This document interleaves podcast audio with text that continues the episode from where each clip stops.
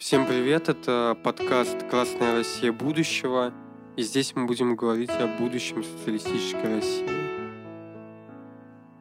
Сегодня у нас в гостях э, депутат Мосгордумы от Компартии Евгений Ступин и историк и левый активист Алексей Сахнин.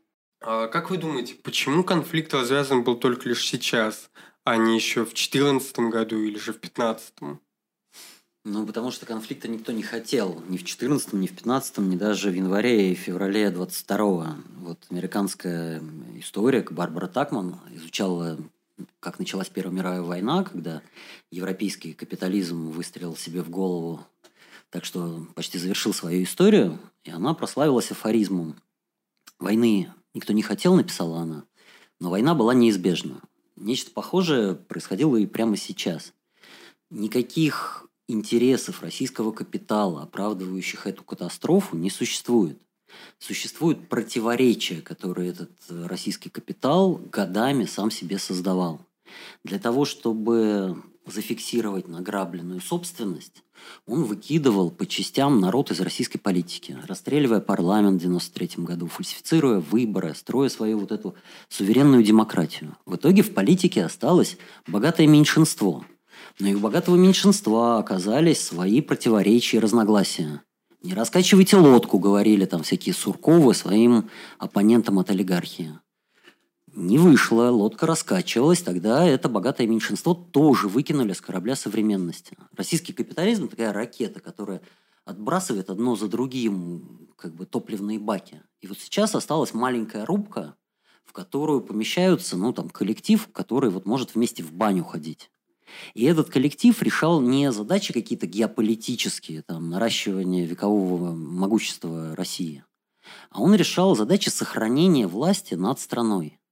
Вот сейчас об этом уже как-то странно говорить, но до 24 февраля главной проблемой был 24 год приближавшийся. Владимир Путин утратил свою легитимность и в глазах значительной части народа, и в глазах значительной части правящего класса, для которого постоянный конфликт вокруг Украины, конфликт не с Украиной, а с Западом, означал, что Владимир Путин превратился больше в проблему, чем в источник благополучия. И нужно было сделать что-то вот с этой как бы незаживающей раной. Что?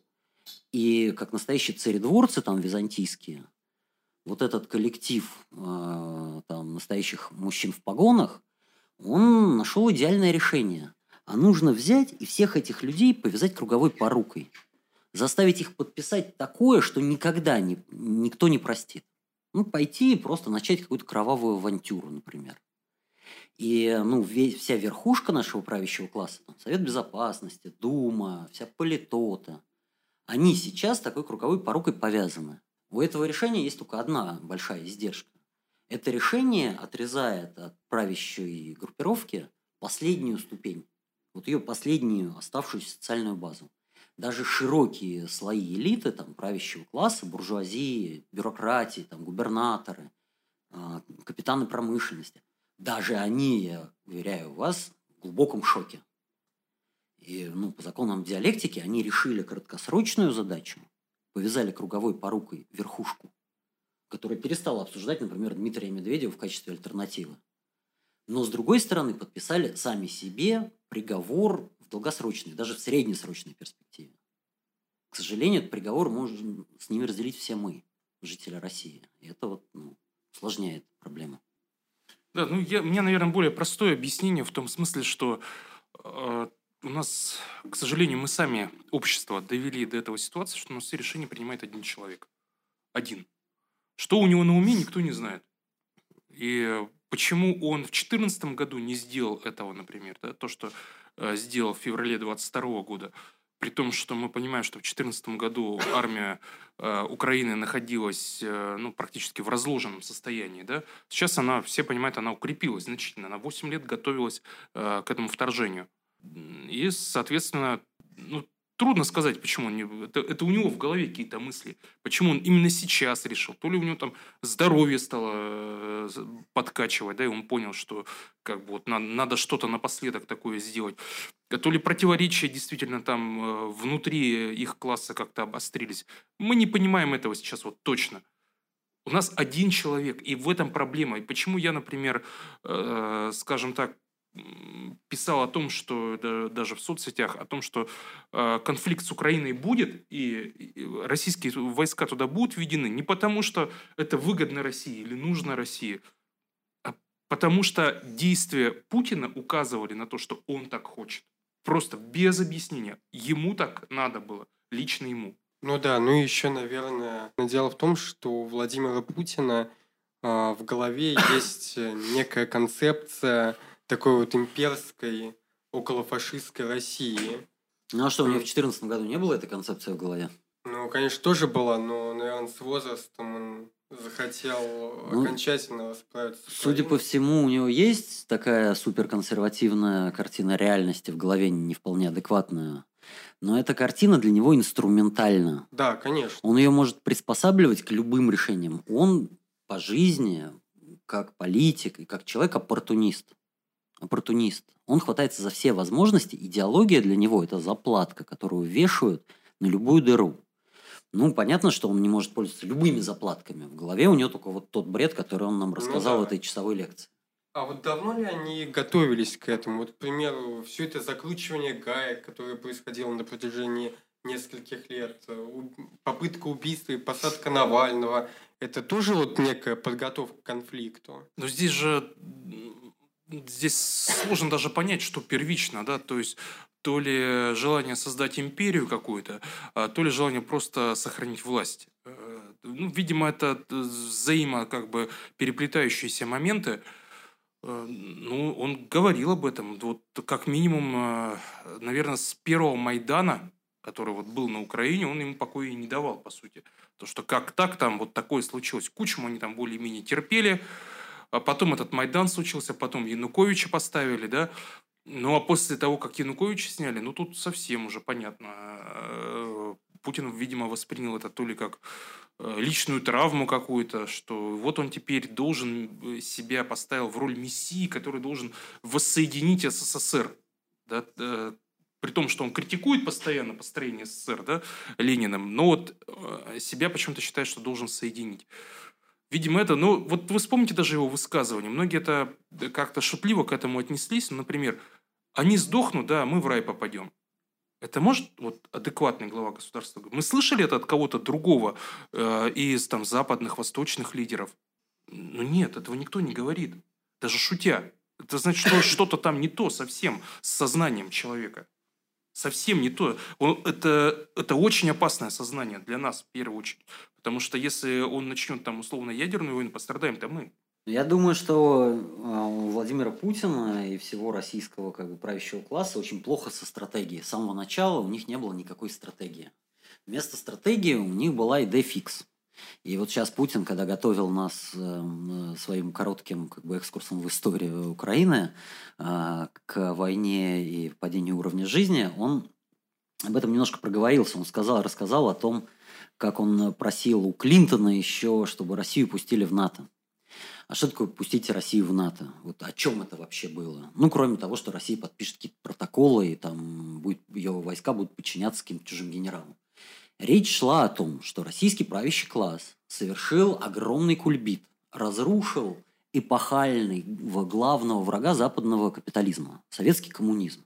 И за это правящий класс хочет ну, как бы привилегированное место в глобальном мироустройстве. Ну, хотя бы такое, как вот у саудовских принцев, которые наследуют свою власть, там, не знаю, имеют гаремы, э, у которых никто не отнимает их там состояние, которые признанная легитимная часть вот этого глобального там сияющего Олимпа мирового. А им сказали, нет, ребята, нет. Нам очень важно, чтобы у вас здесь, знаете, была сменяемость власти. И мы будем вкладывать деньги в разные партии и сами определять, кто здесь правит. На это русский правящий класс согласиться не мог. И вот все эти 20 лет, минувшие, можно сказать, все 30 лет, шла бесконечная торговля о том, на каких условиях, за какие как бы ковришки русский правящий класс пустят на как бы вот места саудитов условных, признают в качестве легитимного суверена над бесправным народом. А Запад не признал не потому, что он хороший, а потому, что демократичный. а потому что это разрушает тоже логику управления. Ну, огромная страна будет как бы автономной, да, не будет подчиняться ну, каким-то решениям в рамках вот этого Вашингтонского консенсуса. И это противоречие, объективное противоречие внутри вот этого неолиберального капитализма, оно зрело, проходило одну стадию с другой. Там, в 2007 году он выступил с мюнхенской речью, сказал, ага, не хотите по-хорошему, а мы сейчас будем дурака здесь включать, показывать вам зубы. Стали показывать зубы. Запад тоже ответил, как бы прикрикнул на Украине в 13-14 году. Те решили отморозиться. Но последние 8 лет они тоже торговались. Мы же, ну, вот эти 8 лет еще недавно были, хотя сейчас кажется, что уже в прошлой жизни, но они были недавно. Российские суды выдавали в Украину так называемых героев русской весны. Ну, в основном националистов пророссийских, но которые идейно как бы на стороне России или пророссийских сепаратистов воевали. Их туда российские суда выдавали. Это что, подготовка к войне? Нет, это не подготовка к войне. Это вот этот оппортунистический торг бесконечный. И этот торг приближался к своему логическому завершению. 24 год.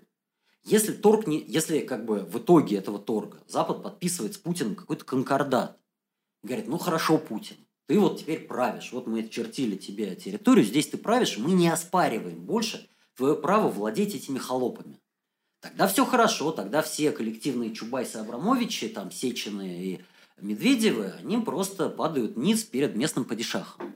А если Запад не поддерживает, что это значит? Что в 2024 году, например, Украина может вторгнуться на Донбасс. Или даже без вторгнуться на Донбасс. На глазах у нас был полтора года назад Минск, августа 2020 года. А что будет, если Москва в марте и апреле 24 будет выглядеть как Минск в 20-м? Батька тогда прибежал вымаливать помощи в Москву, а куда должен бежать в этом случае Владимир Владимирович в Пекин или в Грозный, вот куда. Значит, они понимали, что эта как бы угроза, она нарастает, а Запад будет тянуть и никакого конкордата не подпишет. Ни в форме там геополитической сделки, ни в какой форме не подпишет. И они решили обмануть дьявола, разрубить этот Гордиев узел. А то, что это будет десяткам тысяч людей стоить жизни, искалечит судьбы миллионов, ну это вообще не укладывается в их не самые как бы сложно устроенные головы. И стратегия, вот вы говорите, стратегия.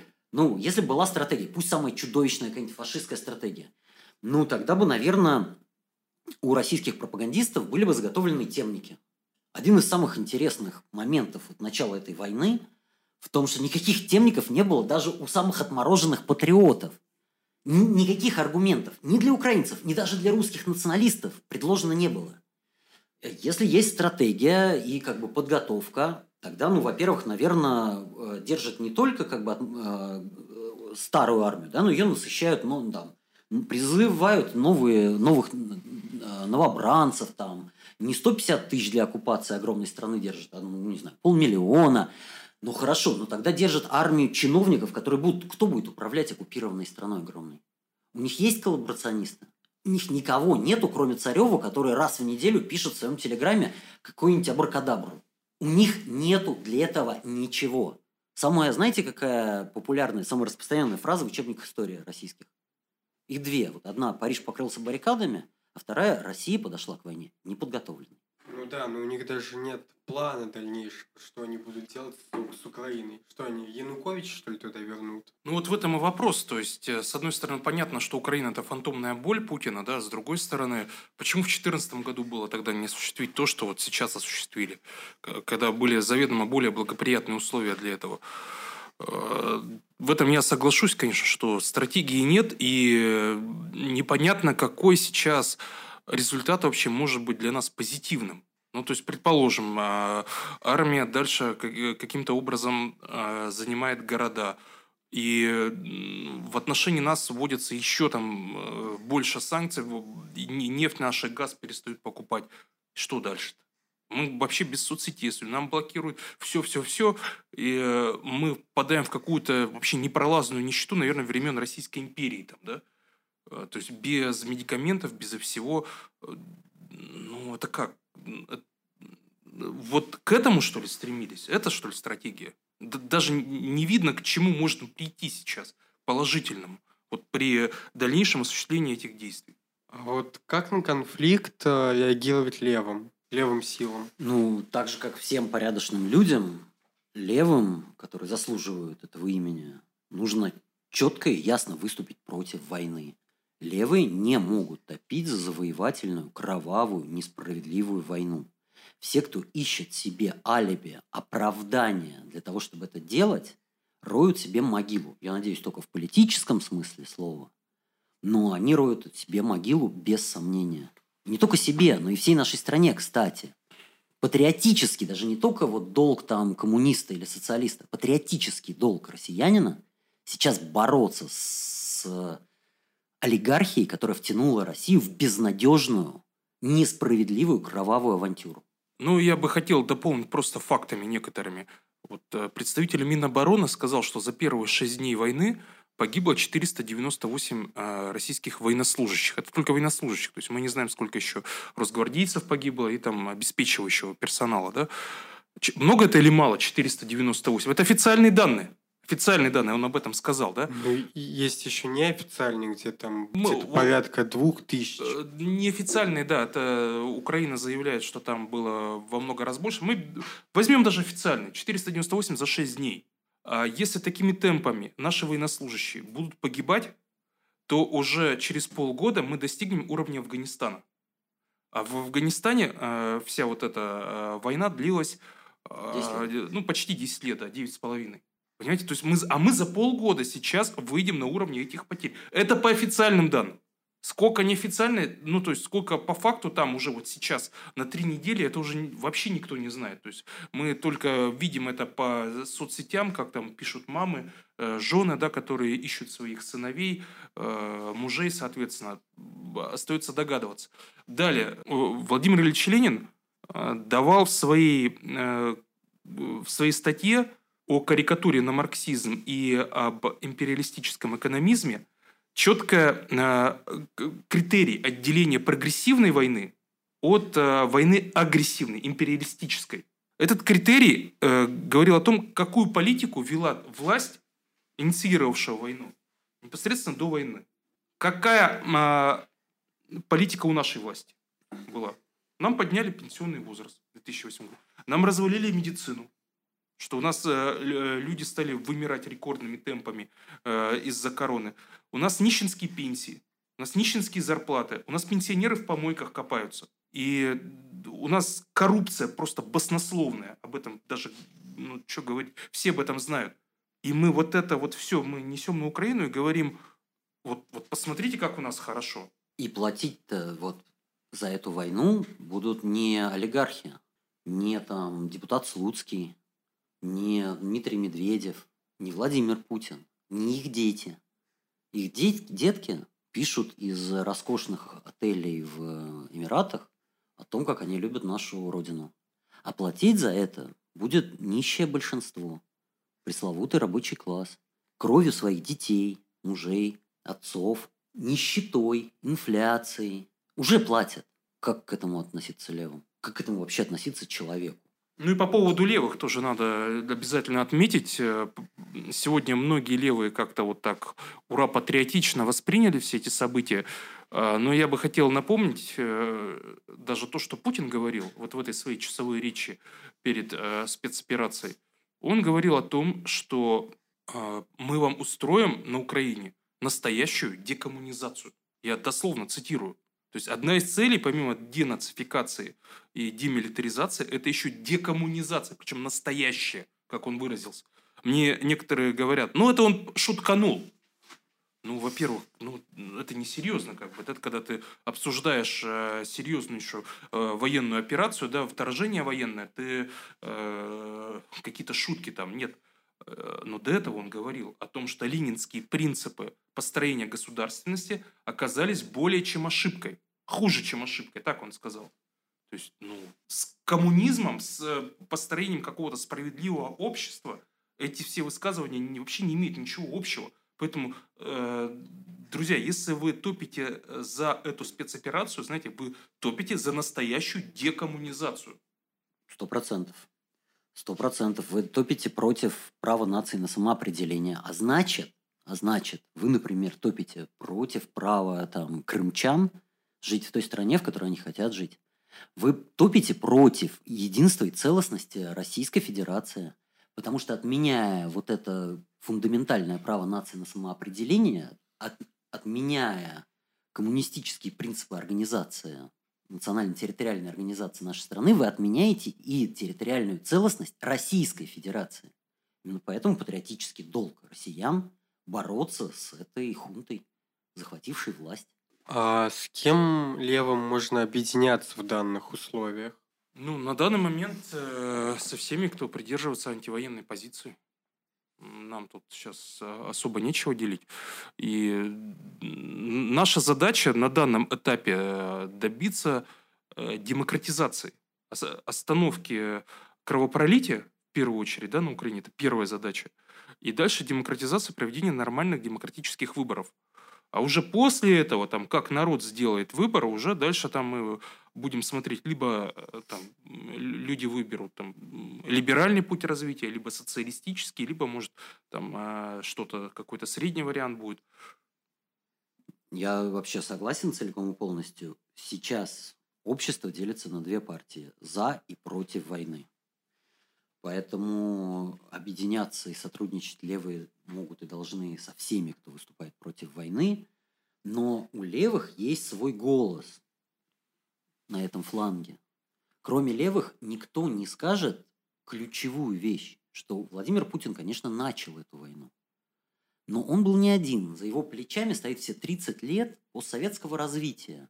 Владимир Путин стал тем, кем он стал, потому что огромное большинство нищее в нашей стране потеряло свой голос. И к этому привело неравенство. К этому привел политический переворот 93 года. К этому привел либеральный или неолиберальный капитализм, каким его построили еще в 90-е. И поэтому именно это привело к поражению, контузии нашего народа, который выпустил свою вот коллективную судьбу из своих рук. И пока мы об этом молчим, Этому народу очень трудно вернуть себе свой голос. Поэтому у левых есть свое слово, свой, как бы, своя роль в этом движении. Но сейчас все, кто против войны, на одной стороне баррикад. А как вы думаете, а может ли Владимир Путин сдать назад? Все бывает, он оппортунист и плохой стратег, поэтому исключать этого нельзя, хотя очевидно для всех, включая его самого, что отступление – это начало конца в принципе, начало конца уже и это наступление, но как бы отступая, он теряет поддержку экстремистов, вот этого пресловутого патриотического лагеря, военных, он расписывается в своем поражении. Никакая пропаганда не может превратить поражение в победу, в триумф.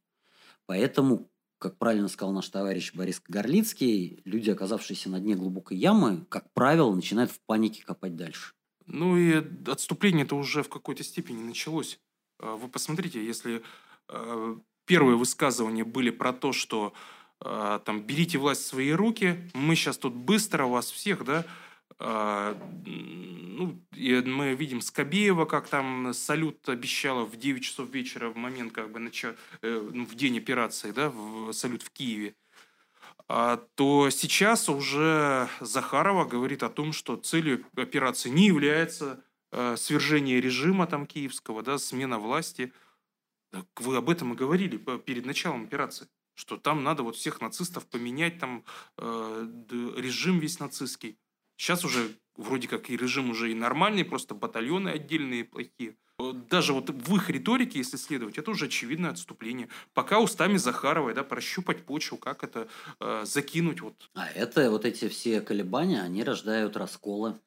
То есть, ведь что означает? Типа, если мы признаем режим, вот, бандеровский фашистский режим, признаем опять уважаемыми партнерами, то значит вот все те немногочисленные коллаборанты, которые нам присягнули – мы их оставим в этой приятной компании, что их там ожидает.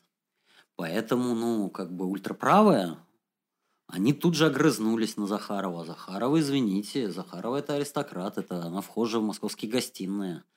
Там бегут трещинки, и вот до этого, там, 20 лет Владимир Путин останавливал, тормозил историю, не давал ей развиваться. А теперь она набирает темп. Эти трещинки разбегаются очень быстро по всему обществу. А вследствие этой войны что ждет само российское общество?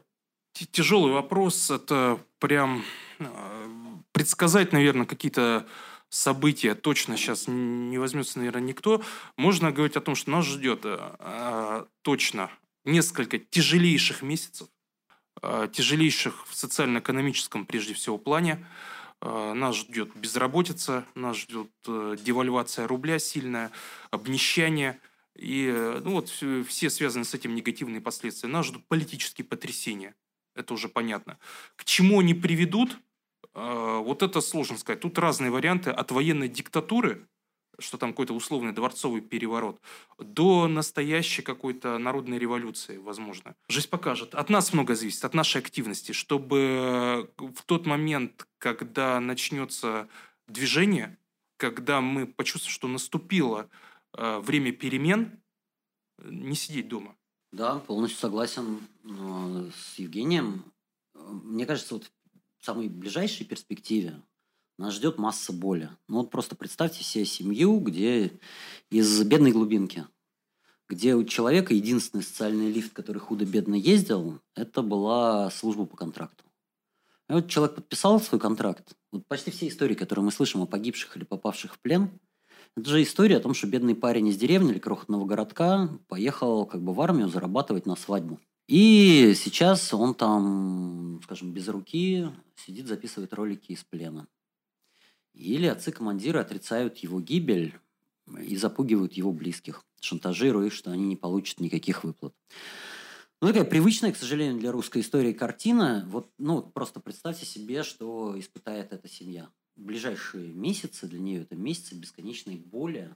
А даже для тех, кто, ну, вот не потеряет близких, это будет боль расставания с привычным образом жизни, с привычными ценностями, с тем, во что люди из последних сил старались, и некоторые стараются до сих пор верить, что Россия на страже справедливости. Это будет боль. А чуть дальше, если глянуть, то через эту боль у нас есть шанс сделать огромный исторический скачок, который, кстати, очень давно назрел. Вот смотрите, в 90-е либералы себя очень сильно дискредитировали и социальный порядок, связанный с либеральным капитализмом. Вот сейчас на наших глазах в кровь, мясо и дерьмо разбивают вот это набитое чучело правого патриотизма. Вот еще там месяц назад у всех этих там борцов с ЛГБТ угрозой, у всех этих там фриков э, и, не знаю, борцов с культурным коммунизмом у них, ну, что-то было в загашнике. Было миллионы людей, которые им худо-бедно верили. Ну, какие-нибудь пенсионеры. А вот сейчас просто пушки и боевые самолеты бомбят и расстреливают вместе с мирными городами вот эту наивную веру в правый консерватизм. А кто останется? Если либералы лежат в разобранном состоянии на дне сточной канавы, если туда же отправляется весь этот националистический цирк. Кто остается? Так же, как сто лет назад у миллионов людей не останется другого выбора, ну, кроме гуманизма. А гуманизм это что? Вот, ну, как на политическом уровне. Кроме общества равенства, социальной справедливости, прогресса, солидарности, самоуправления. Поэтому таких, как мы, которые привыкли быть на далекой периферии общества, далеко за вот этим грозным временем открываются большие перспективы. Ну, главное, не, не у нас, а главное, у миллионов людей. Но стоить это будет дорого. И никто не отменял угрозы вот, увидеть на горизонте атомный грипп. А какой вариант э, выхода из э, данной ситуации могли бы предложить левые силы? Ну, первое, мы, конечно, э, первое наше требование – это окончить вот эту самую спецоперацию, прекратить кровопролитие, Э, российского народа, украинского народа. Ну а дальше необходимы честные выборы, э, потому что эта власть уже очевидно, если мы раньше вызывали как-то к левому повороту, но она не способна на левый поворот, это уже понятно. Э, необходимы честные выборы, по итогам их формировать власть, и дальше, если левые выигрывают, то, соответственно, мы проводим частичную национализацию – а, с обязательным установлением рабочего контроля, не так, как сейчас предлагает власть это, да, что ее будет проводить веб, э, госкорпорация во главе с Шуваловым, который собачек на частном самолете в Европу на выставку возит. Э, естественно, этот олигарх, он не способен э, как бы в интересах народа национализацию провести. Национализацию должны проводить сами рабочие органы. Э, и они должны устанавливать, соответственно, порядок управления предприятиями и порядок их деятельности, как это было в советское время, когда, соответственно, директор предприятия не мог ни единого решения без согласия органа рабочего контроля принять. А если он был не согласен с ним, то он мог обжаловать его только вышестоящий орган рабочего контроля. Ну, у нас сейчас это орган, предположим, профсоюз, да, хотя они сильно ограничены в правах. Соответственно, вот в этом плане самоуправления. А, далее мы должны говорить о том, что банки, крупный бизнес – это э, все то, что получает сверхприбыль, это, это должно быть национализировано. Мы э, должны говорить э, о прогрессивной системе налогообложения. То есть те, кто получают много, они должны платить налоги много, а те, кто получают мало, соответственно, да, их вообще надо освобождать от налогов. Общество социальной справедливости – это то, что сейчас предлагают левые. Ну, в общем, да, равенство, конечно. Демократизация во всем. Демократизация – это не только выборы в парламент раз в 4 года. Демократизация – это уничтожение вот этого космического неравенства. Не могут быть равны между собой миллиардер Сечин, Шувалов или Абрамович с одной стороны и нищий работяга из Урюпинска. А наша задача – построить общество равенства. Общество равенства не позволит никогда больше не сконцентрировать власть в руках горстки сумасшедших. Не совершайте вот подобных кровавых авантюр. И тут, ну, вопрос даже не только в рецептах, они очень важны. Вот эта модель, которую там Евгений описал, она очень важна, этот образ будущего. Еще очень важный вопрос – это, а кто это будет делать? Вот там часто мы слышим или слышали в недавнем прошлом, а если не Путин, то кто? Вот задача в том, чтобы это были десятки миллионов людей, десятки миллионов имен. Единственный шанс у России сохранить место в истории это раскрепостить десятки миллионов задавленных нищетой, пропагандой, насилием ее граждан внизу. Правящий класс доказал свою полную импотенцию. А какую политику в отношении Украины могли бы предложить левые? Как вообще взаимодействовать с Украиной после данных событий? Есть определяющее право нации на самоопределение – Э, из него и надо исходить. Э, понятно, что сейчас тяжелейшая ситуация, наверное, быстро разрешить, э, конечно, все, все эти противоречия, которые сейчас обиды, не получится, это само собой. Но идти необходимо к тому, чтобы проводить референдумы на вот этих всех спорных территориях с международными наблюдателями, с наблюдателями от Украины, с наблюдателями от России, с честной агитацией – и чтобы народ сам решал, с кем оставаться. Ну, пока Но еще очень, еще очень важный момент, что вот сейчас, прямо сейчас, Украине наносятся страшные раны. И ну, трещина между нашими народами заполняется кровью, превращается в пропасть. Поэтому очень важно, чтобы Россия вернула этот долг Украине, ну, восстанавливая ее города, выплачивая компенсации погибшим и их родственникам, раненым, убитым мирным жителям или там участникам сопротивления. Выплачиваете компенсации, протягивая на по-настоящему братскую помощь. И у нас, благо, есть источники для того, чтобы такую помощь оказывать. Это многомиллиардные состояния наших олигархов, украденные у нашего народа и использованные для убийств. А видим ли мы признаки брожения внутри российских элит в рядах э, госаппарата. Вот, к примеру, российский олигарх Олег Дерипаска, да и многие олигархи уже заявили как-то, что, что не, не очень поддерживают эту войну, эту всю авантюру. Является ли это признаками раскола элит? Ну, наверное, да, в какой-то части. А, просто еще прошло слишком мало времени а, после вот начала этой спецоперации, чтобы они так явно, скажем так, именно среди чиновников проявились, но это уже первые звоночки. Первые звоночки, и дальше, дальше будет больше, я не сомневаюсь в этом. Ну, все верно, конечно, эти расколы видны невооруженным глазом, не только там Дерипаска, Абрамович, даже Потанин э, витиевато, но высказался, пообещал там э, помогать украинским пострадавшим на Украине. А ну, надо просто понимать, что вот этот хитрый план Путина, вот эта спецоперация, она была в значительной степени сознательно направлена на то, чтобы ампутировать колеблющихся чтобы поставить вот эту ориентированную и связанную миллионом нитей с Западом часть элиты перед необходимостью сделать какой-то выбор. Либо присягнуть раз и навсегда, расписавшись там в причастности к Освенциму, либо ну, сбежать, исчезнуть, перестать быть элитой. Очень интересный вопрос, насколько вот эти как бы банщики в погонах могут заменить собой очень некомпетентных, очень коррумпированных олигархов. Вот если придут там генералы ФСБ, как они будут управлять трубопроводами, заводами? Ну, понятно, что биржевыми уже никакими торгами они управлять не будут, потому что их нету. Но как бы как они будут управлять оставшимся? Я думаю, что у них для этого тоже ничего не подготовлено. У них нету просто кадров для этого.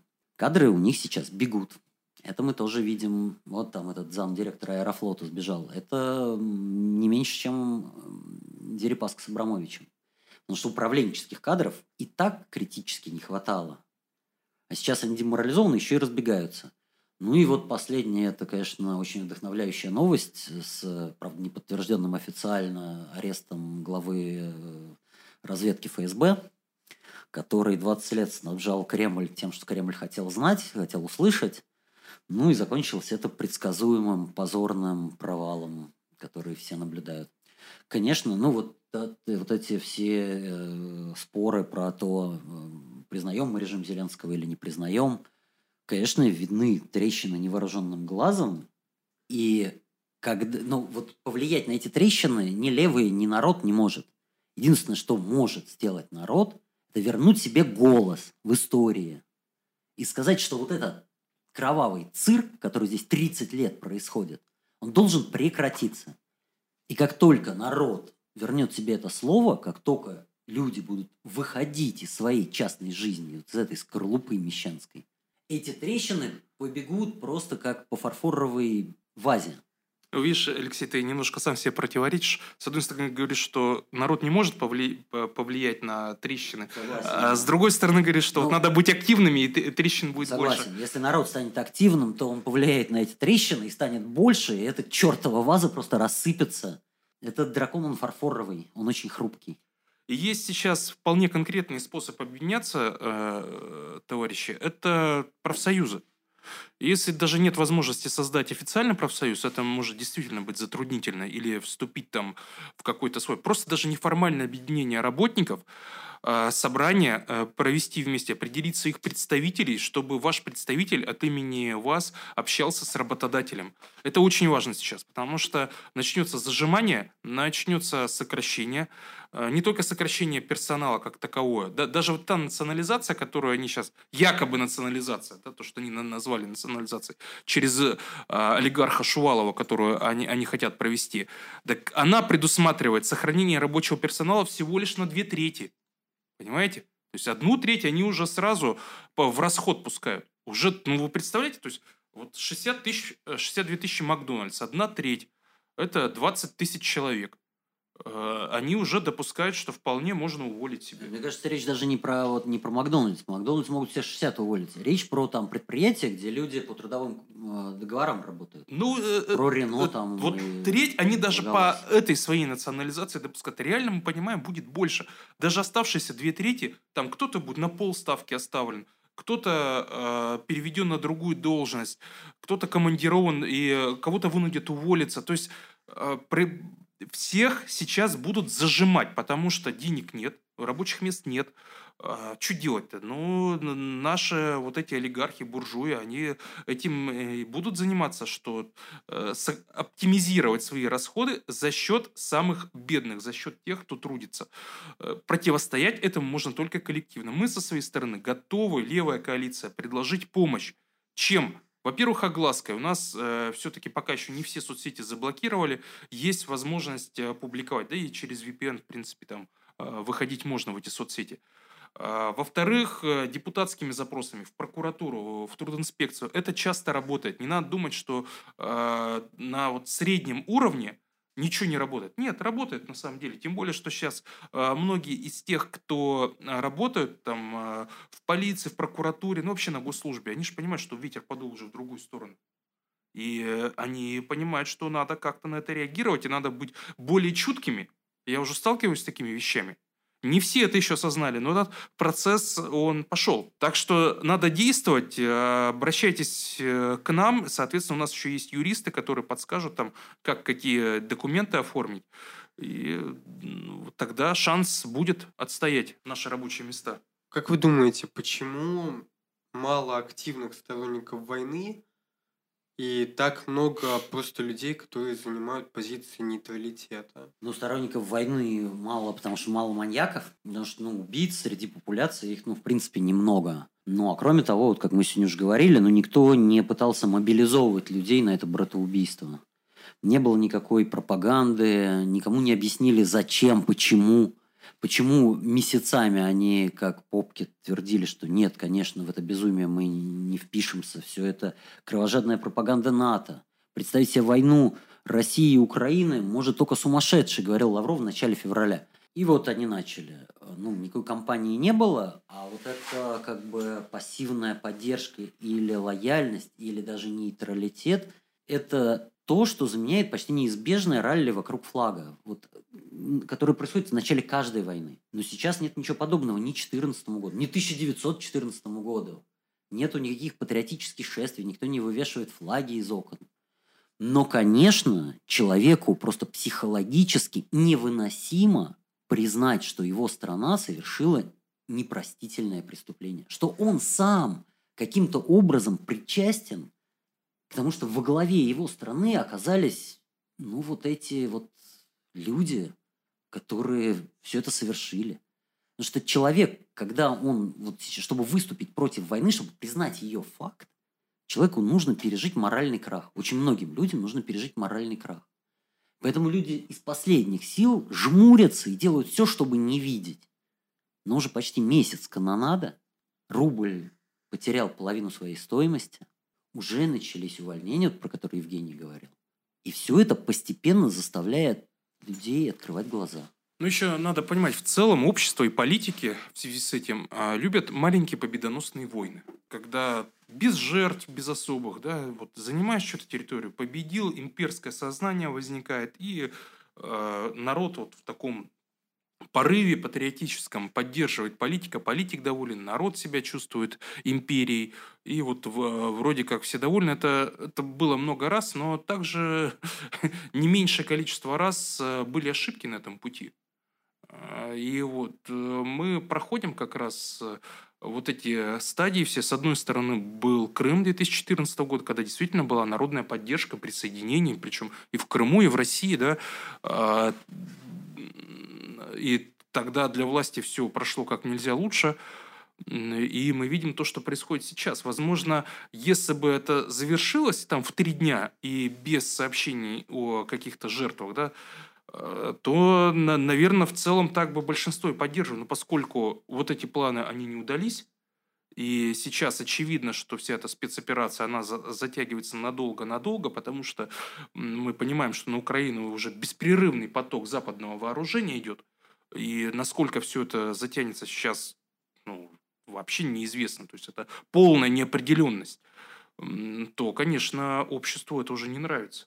Не нравится ни по каким, ни по гуманитарным причинам, ни по причинам, что там могут э, твоего э, сына, мужа туда отправить, ни по причинам экономическим.